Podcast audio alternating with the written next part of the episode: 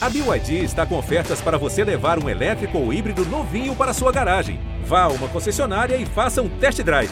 BYD, construa seus sonhos.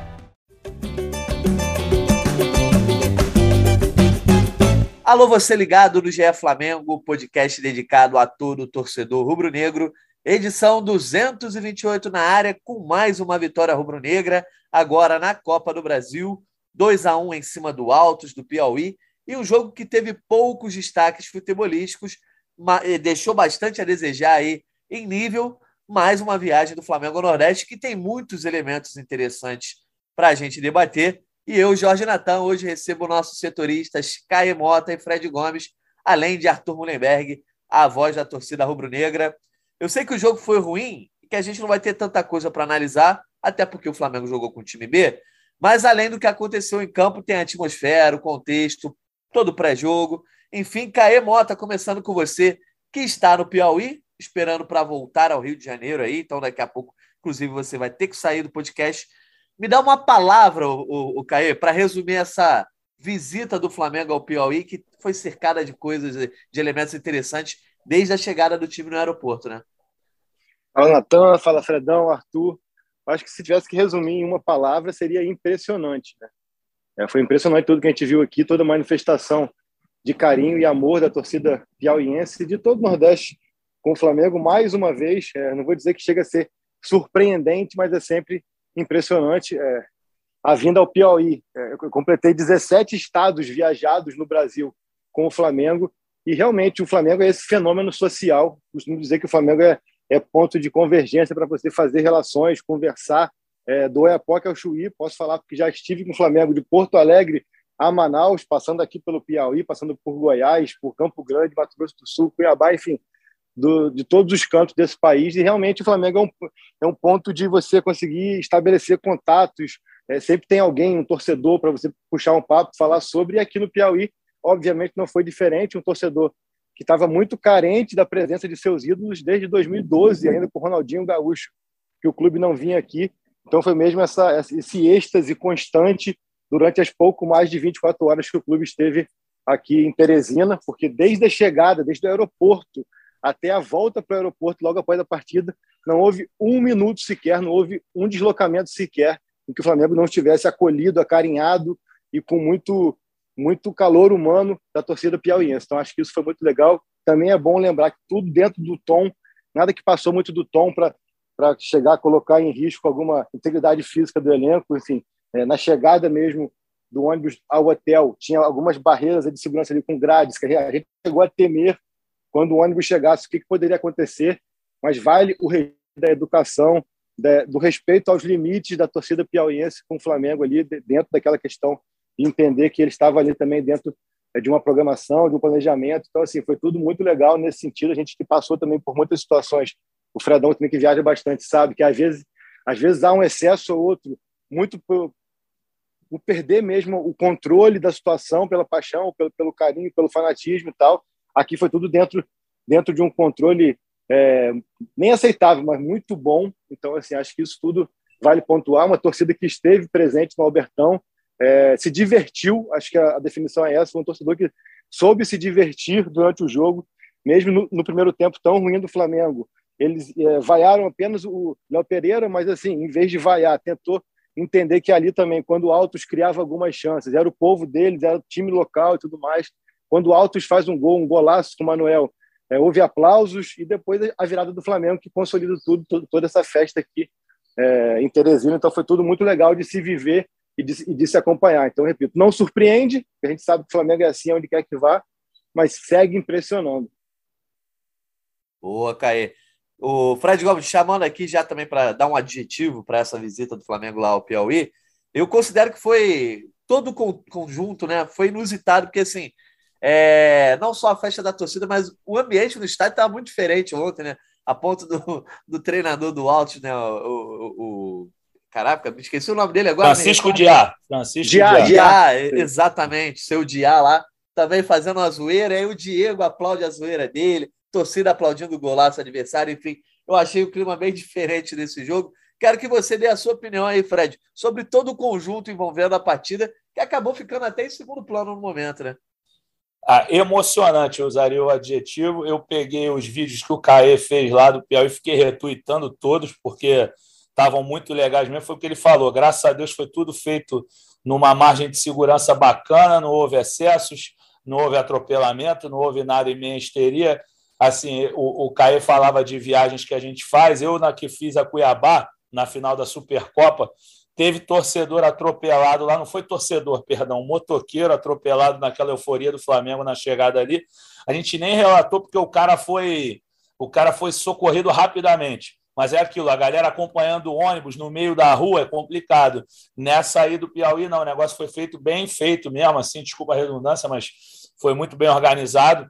Então, emocionante, assim, pô, Flamengo no Nordeste é um barato mesmo, assim, pô, eu já fiz também em, nas minhas outras, meus outros anos de cobertura de Flamengo, porra, fiz no fiz em Natal, sensacional. Para onde o Flamengo vai no Nordeste, mesmo em Pernambuco, mesmo no Recife, que é onde há uma certa há um certo preconceito, a palavra é essa, tem um preconceito em relação aos torcedores que torcem para os times do Sudeste, principalmente com o Flamengo, por conta daquela rivalidade de uma mão só do esporte com o Flamengo.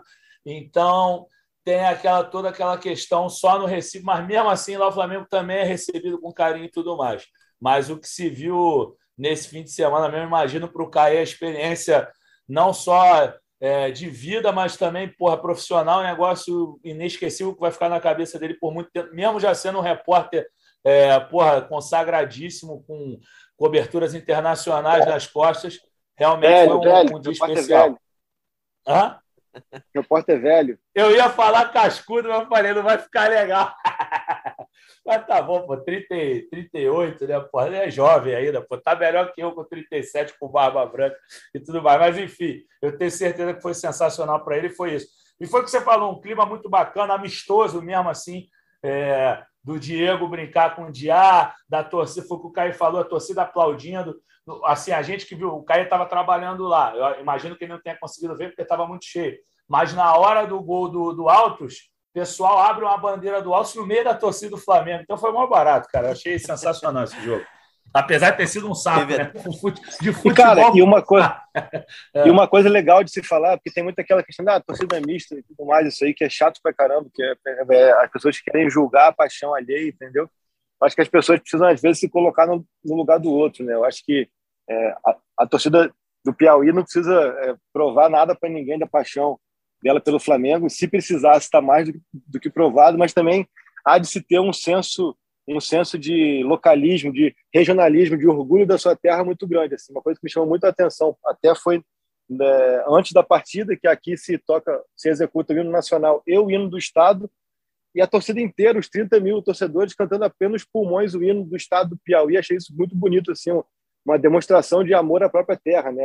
Para mim, se me perguntar, não é nenhuma estrofe, não, uma palavra do hino do estado do Rio de Janeiro, eu não sei.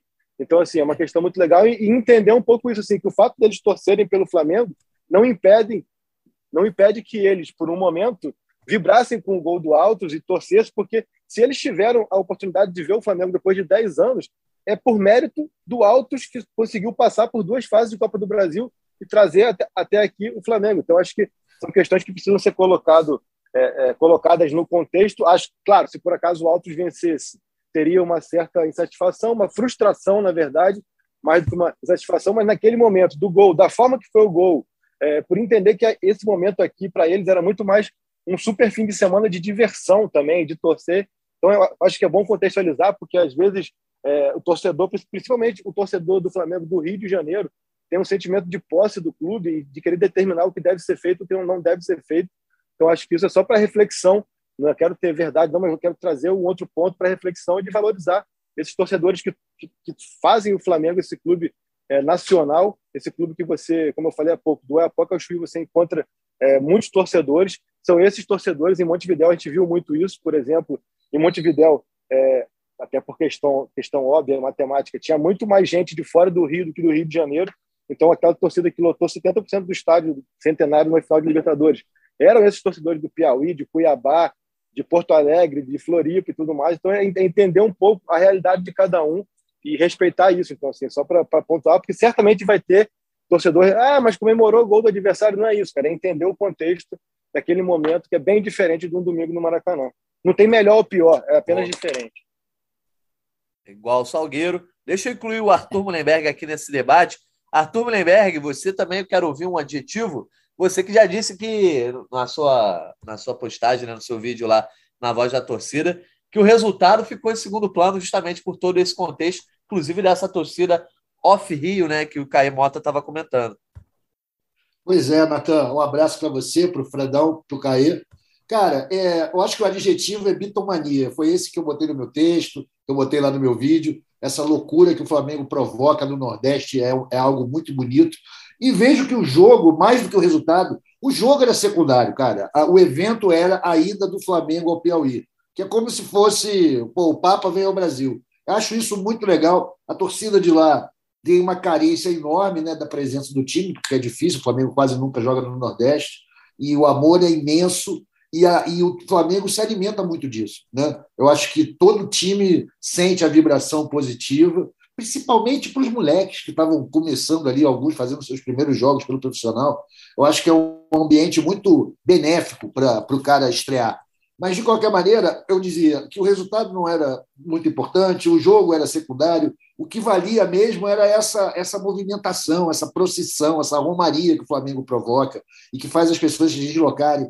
E lá, como o Fred comentou, muito, tudo muito organizado, né? tudo muito pacífico, sem violência pessoal misturado, comemorando o gol do, do outro time, que, aliás, não tinha como não comemorar um golaço daquele, ainda mais com a assistência do Bruno Henrique. Então, para mim, foi uma, uma, uma, digamos assim, excursão 100% bem sucedida. O Flamengo até ganhou o jogo, porque é um jogo a gente sabe que poderia resolver aqui no Maracanã. Foi legal, deixou o outro time orgulhoso pelo que fez. Eles vêm agora como uma recompensa ao Maracanã, jogando a maior do mundo, isso é legal para caramba também. O torcedor do Flamengo vai bater palma para eles. E é isso, cara. É a Copa do Brasil, acho que o mais legal da Copa do Brasil não são os 60 milhões do prêmio, são é, essa possibilidade do Flamengo reativar essas amizades, essas paixões que ela espalhou pelo Brasil que nem sempre é possível o torcedor fisicamente estar presente. Quando a Copa do Brasil dá essa chance para a gente, pelo menos nessa terceira fase. Daqui para frente, eu não sei o que a gente pode enfrentar, mas acredito que seja tudo mais aqui para baixo, direção ao sul do país.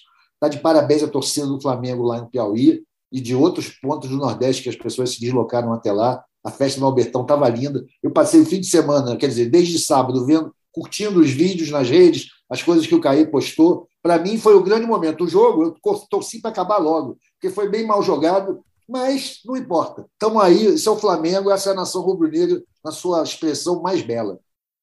Boa. É, de fato, o jogo acabou deixando a desejar, né? Um jogo de, acho que de nível baixo, a gente pode dizer isso, né?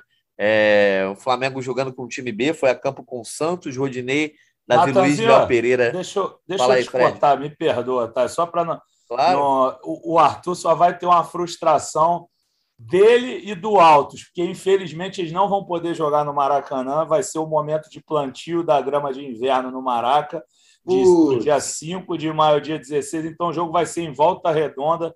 Já está confirmado aqui na tabela da Copa do Brasil. Jogo marcado para sete e meia da quarta-feira, dia 11 de maio. Então, jogo no Raulino de Oliveira. Aí eu acho que não vai ter tanta animação lá, porque a torcida que de lástima, Fredão. Que lástima. Pô. É, né? Uma pena, mas tomara que, que dê um público legal. Mas acho difícil, que a galera de Volta Redonda tenha, tenha andado meio desanimada com o Flamengo. Entendeu? E aí eu não sei como é que vai ser. Mas é isso. Desculpa te cortar, Natan, devolvendo. Nada. Informação tem prioridade, então, confirmado o jogo aí do Flamengo lá no Raulino. Mais uma vez o Flamengo aí se distanciando um pouquinho do Maracanã devido à questão da grama, enfim. Lamento pelo Altos, né? Muito mais do que pela torcida rubro-negra, lamento pelo Altos também. É, só para a gente não deixar de falar de futebol enquanto o Caê também está aqui, o Fred também daqui a pouco vai ter que sair. Vamos falar rapidinho só de algumas coisas que a gente precisa pincelar, afinal de contas, o Flamengo entrou em campo, mesmo sendo com o time B, foi, foi a campo com o Santos, Rodinei, Davi Luiz, Léo Pereira e Ayrton Lucas, Igor, Daniel Cabral, Marinho, Diego, Bruno Henrique e Pedro. O Caê, é, eu acho que o destaque que a gente pode dar é principalmente sobre a molecada que entrou em campo, né?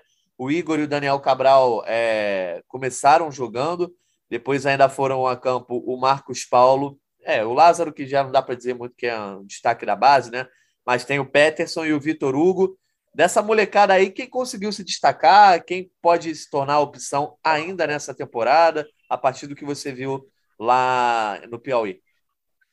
Então, achei a. É, claro que eu acho que o destaque, até pela assistência, pela forma que foi, a assistência, um movimento muito de raciocínio rápido, muito inteligente. Eu acho que o Vitor Hugo não tem como a gente não falar, por mais que ele tenha jogado menos tempo, foi o suficiente para que ele tivesse sido decisivo para a partida. Né? Então, foi uma bola ali que estava saindo, ele, é, com o corpo já até desequilibrado, ele pensou muito rápido e deu aquele toque de letra para o João Gomes. Então, acho que, que, que é importante pontuar isso mas é, como dinâmica de jogo, como participação no jogo, assim, eu gostei muito do Daniel Cabral, cara. Eu gostei bastante do Daniel Cabral. Achei que ele participou bem do jogo no primeiro tempo, com senso de posicionamento, é, soltando rápido a bola, recuperando muitas bolas. Claro que assim é, é, é, ainda é muito cru, ainda é muito jovem, vai tomar decisões equivocadas, mas demonstrou muita personalidade, mais até do que o Igor Jesus, talvez até por ser um pouco mais rodado, com seleção de base e tudo mais.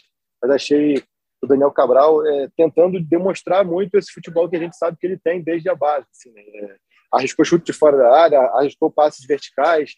Tem uma bola que, é, não sei se foi o Léo Pereira ou, ou, o Rodinei que dá um passe errado, ele, ele é bem inteligente no movi movimento, mesmo na ocupação de espaço para conseguir interceptar e impedir que o, que o, que o Alto saísse em, em contra-ataque. Tem uma outra bola que ele perde lá no grande círculo e ele vem correndo e consegue recuperar. Então, assim, achei ele, por mais que tenha jogado apenas é, um tempo, né? Achei que ele, que ele participou bastante, deu uma dinâmica interessante para o jogo. É, então, acho que é, vi coisas interessantes nele, desses, desses mais jovens, jovens e mais novos, assim. É, gostei muito do, do, Daniel. E se é que precisava provar alguma coisa, se é que precisava de algum tipo de reafirmação, o Lázaro e o João Gomes entraram e mudaram a partida, né? Entraram dando a verticalidade e até a, a, intensidade, a mobilização, a vontade que o Flamengo não teve no primeiro tempo. Né? Achei uma atuação, até já me alongando, que eu vou ter que sair para ir para o aeroporto aqui. Achei uma atuação do Flamengo é, arrastada. É difícil, eu, eu, tendo a evitar adjetivos como preguiçoso, coisa assim, porque. É, mas acho que foi arrastado. Acho que a, é, a, capacidade de mobilização e de concentração num jogo com um adversário tão mais fraco, último colocado, é, penúltimo colocado da Série C, você acaba entrando mesmo nesse ritmo um pouco mais lento e deixou com que o jogo fosse aquele jogo sem graça no primeiro tempo, né? É um campo com a grama muito alta que naturalmente deixa o jogo menos veloz e o Flamengo acabou se permitindo entrar nesse ritmo de jogo aí é, meio que parecia aqueles jogos de fim de ano, aqueles jogos de fim de ano assim, né? Aqueles jogos sem muito compromisso com o resultado. É, aí quando entra o João e o Lázaro no segundo tempo já aumenta um pouco mais é, essa essa voltagem, essa rotação da da equipe na partida e depois que sofre o gol, aí sim, aquela, aquele choque, aquele dedo na tomada para você evitar evitar um vexame, uma vergonha. E o Flamengo aí sim começa a jogar muito mais, consegue colocar o Pedro no jogo. É, eu até falava aqui no último podcast que nesse esquema do Paulo Souza, é, o centroavante precisa muito ser colocado no jogo, tanto Pedro quanto Gabriel.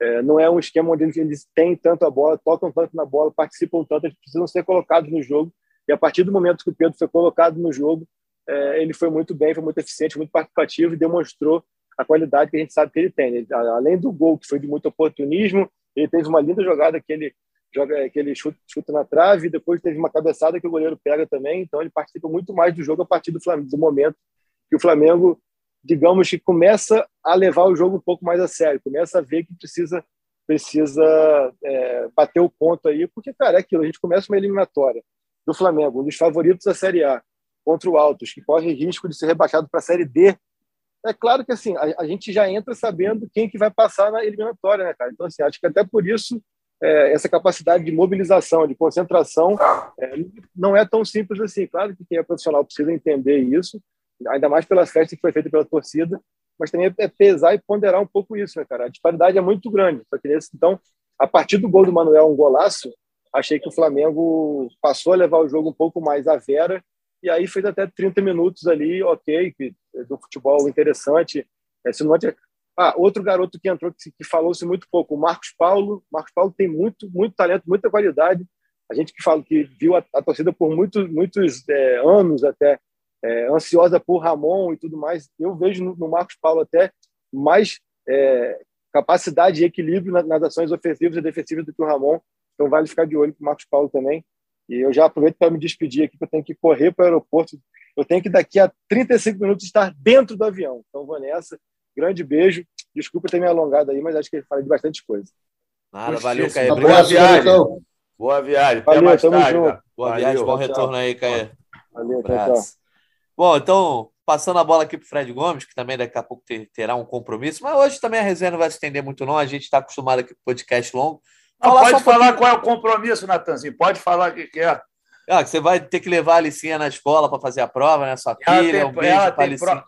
Obrigado, obrigado. Ela não está ouvindo a gente, que eu estou com fone de ouvido, ela está tomando banho agora mas ela tem uma prova de, de português agora para fazer. E, pô, filha de jornalista tem que tirar a notinha razoável, né? Estamos aqui batendo com ela, vamos ver se vai dar tudo certo. Se fosse com o Paulo Souza, ela tirava 10 na prova de português, mas é só o papai Fred aqui, vamos ver o que a gente consegue. Mas fala aí, Natanzinho, vamos que vamos. Bom, eu queria que você comentasse um pouco mais sobre o Pedro, além da atuação dele, né? Que saiu o gol, você é, profetizou o gol do Pedro, embora a gente tenha ido muito, muito mal no bolão aí, né, que todo mundo colocou goleada, etc. O Flamengo acabou vencendo pelo placar mais magro, mas teve gol do Pedro e ainda teve uma entrevista dele no final da partida, né?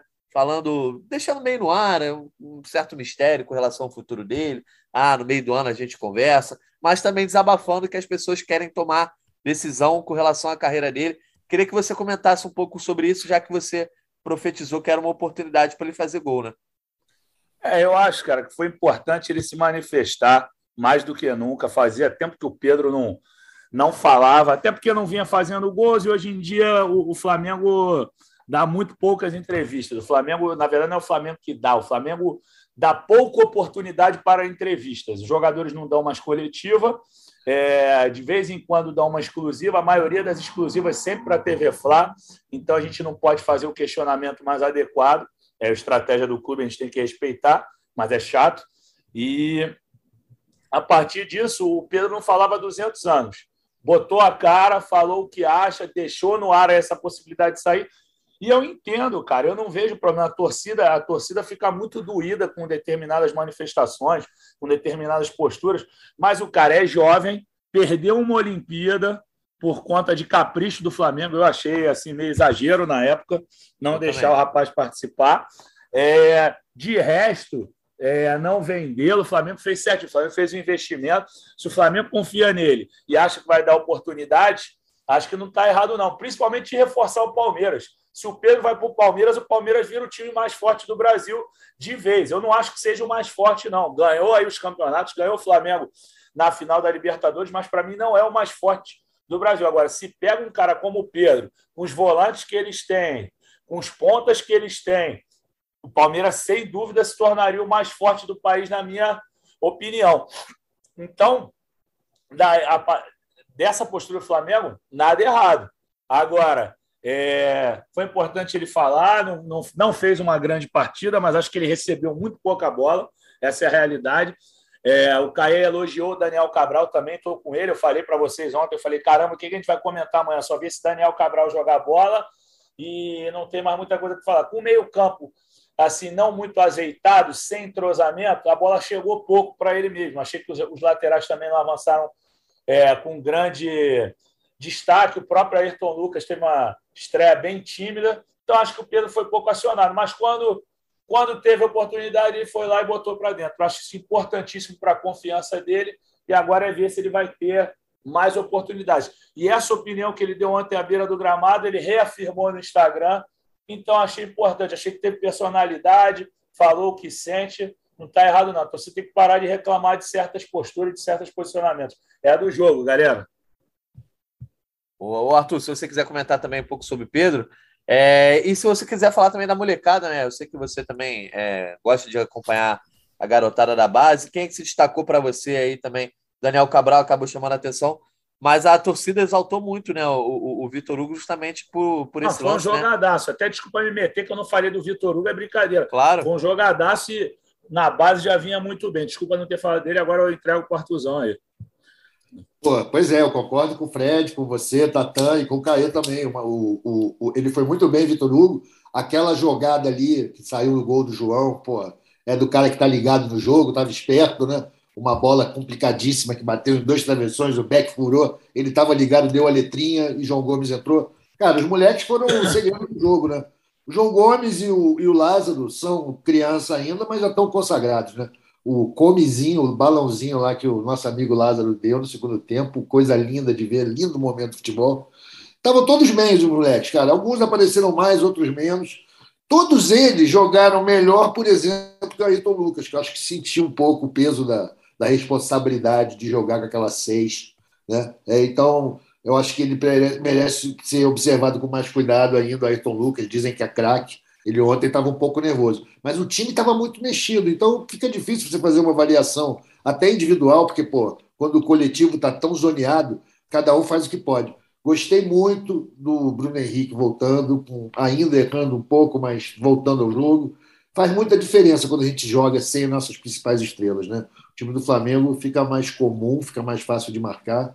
E havia uma falta de organização típica. A gente, mais uma vez, abriu o jogo, Davi Luiz já pegou a bola, deu aquela bicuda louca para frente, né?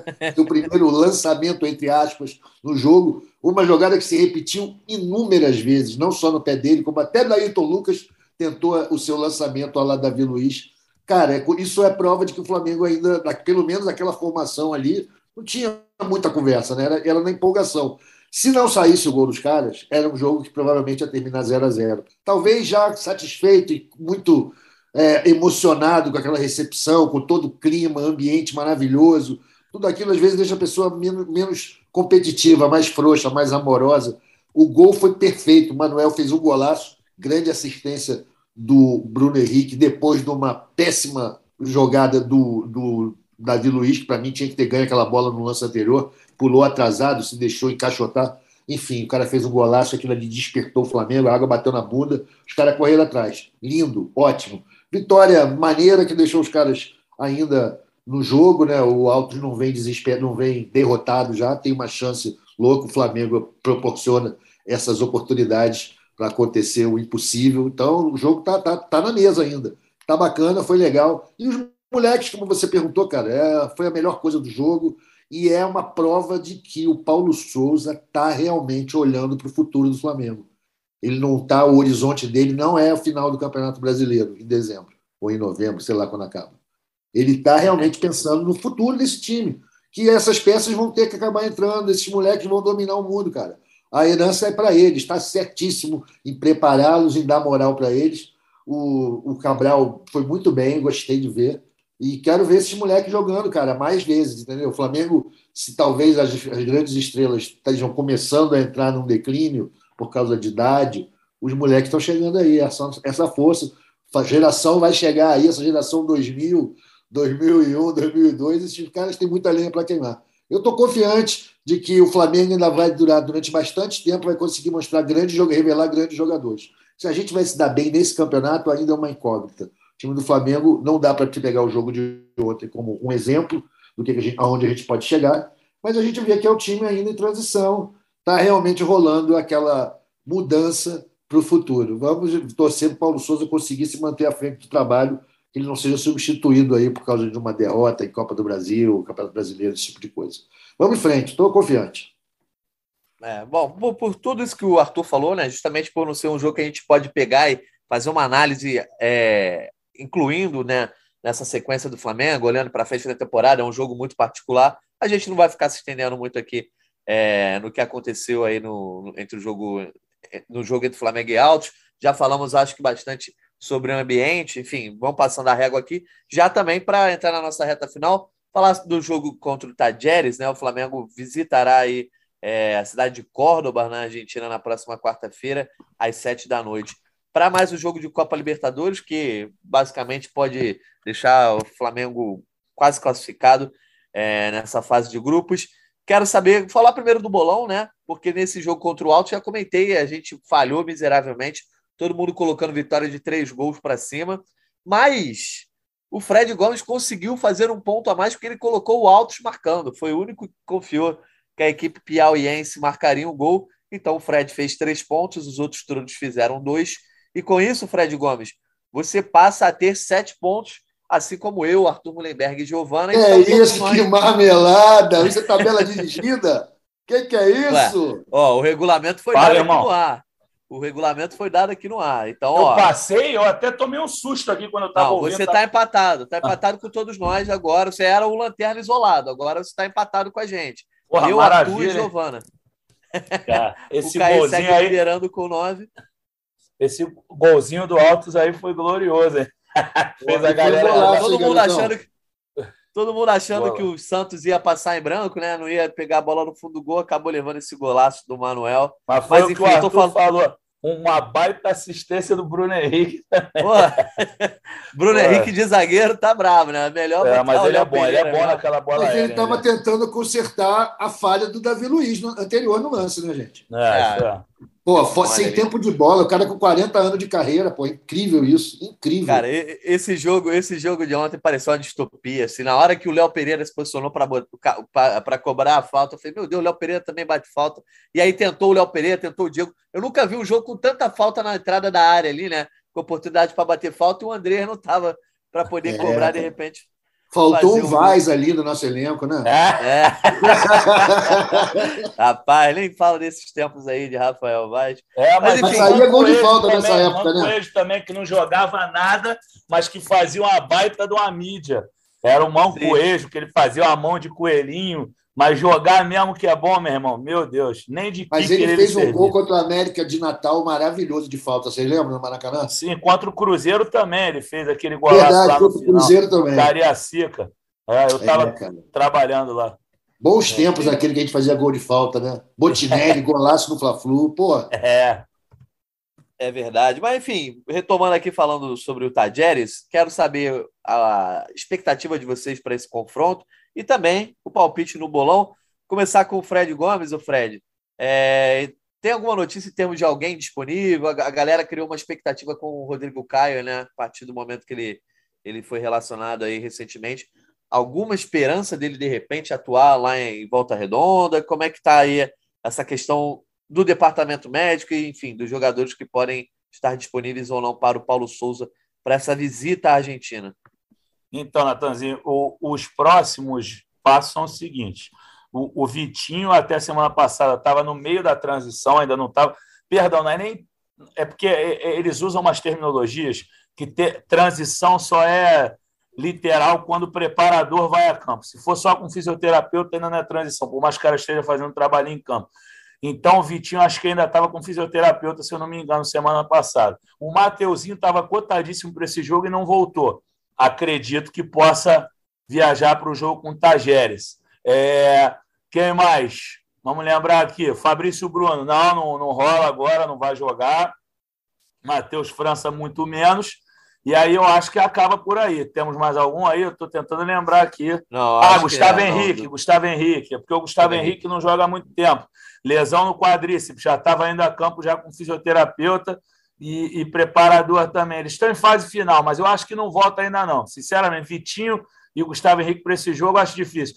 Rodrigo Caio contra o Tajeres acho arriscado demais. Um jogo que o Flamengo deve vencer, acredito eu, por- pelo que se jogou no Maracanã e pela situação do Tajeres lá na, na tabela do Campeonato Argentino. Flamengo, a verdade, a gente falou desde o princípio aqui, o Flamengo pegou um grupo bem tranquilo e acredito que vença mais uma vez. Então não vai arriscar determinados jogadores. Poupou o Pablo, por exemplo, o Pablo não jogou ontem, então acredito que que é, não, o Rodrigo Caio nessa ainda não vai, não. Eu estou chutando para essa partida aí que você perguntou de volta redonda. O jogo de volta com altos, eu acho que é a volta do Rodrigo Caio. Mas vai que entra antes. Vai que o Flamengo mete três no Tajeres e o Paulo Souza, no segundo tempo, dá uns minutos ali para ele. Vamos ver, né? E o palpite? É, quero, quero teu placar. Ah, já é o palpite? É... Vai, vai ser igual da ida. 3x1 Flamengo. 3x1 Flamengo. Arthur Mullenberg, tua opinião aí. É, lembrando que o Flamengo joga fora de casa e depois tem mais dois jogos em casa, então é bem encaminhado, já tem nove pontos aí na Copa Libertadores. A vitória não classifica o Flamengo matematicamente, mas pode ficar um empate depois, caso vença o Tajeres. Você confia no Flamengo vencendo na Argentina? Ah, Natan, eu confio na vitória do Flamengo pela diferença entre os clubes. Acho que é fácil a gente ver que o time do Flamengo está muito melhor que o Tajeres. Agora, para manter uma unidade temática, eu vou voltar a falar de torcida, porque na sexta-feira a gente foi surpreendido com um vídeo muito legal promovido pela torcida do Tajeres, convidando o torcedor do Flamengo a ser bem recebido em Córdoba, aí ao Mário Kempes e curtir o jogo sem racismo, sem violência, sem preconceito. Uma torcida muito animada, muito, muito participativa. Eu acho que toda essa alegria do lado de fora do campo, de receber, é uma coisa típica do cordobês. Agora, dentro do jogo, na arquibancada, eles vão, como se diz lá, alentar muito. E é, é uma potência.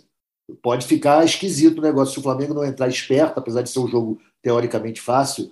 Esse fator campo, se vai importar em algum lugar, não pelo como foi no Chile, por causa da violência, mas pela atmosfera, pela empolgação, pelo incentivo, vai ser lá no Mário Kempes, em Córdoba. A torcida do Tajeres é bem barulhenta, bem participativa e não está nem aí para que colocação o time está.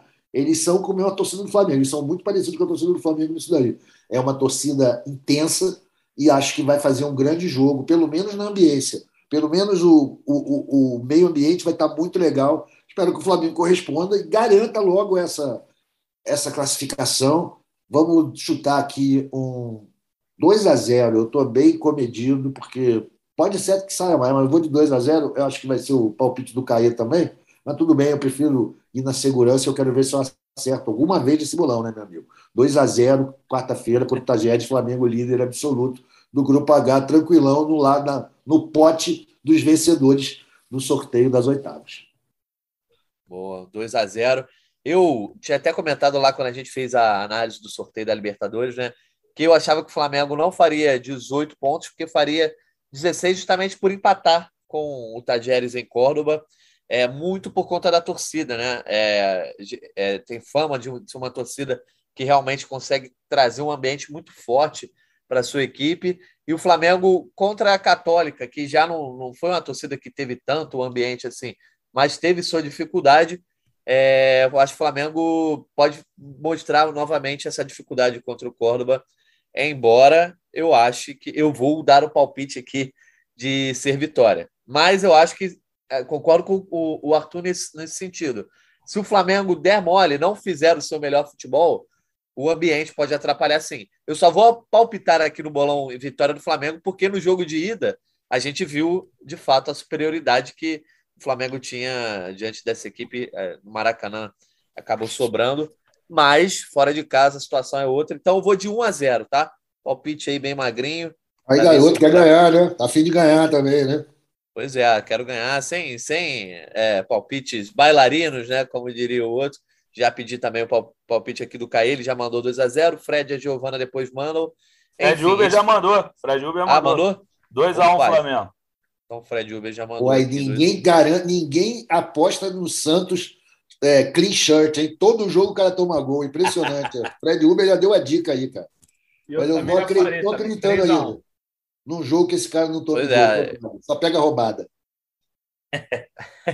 é, o Santos está sendo aí. Ah, mas ele ainda vai pegar ele vai pegar a Católica e o Esporte em Cristal no Maracanã. Eu acredito que o Flamengo faça um saldo de mais ou menos uns 16 gols nesses dois jogos. Aí eu, eu acho que não sobra. faz uns nove no Esporte em Cristal e seis na Católica. Ô, timinhos fracos. O Flamengo deu muita sorte com esse sorteio. Deu o Flamengo tem um ótimo cara. time. Mas olha que grupo baba, meu irmão. Pelo amor de Deus. tá certo. Então vamos fechando esse podcast aqui também.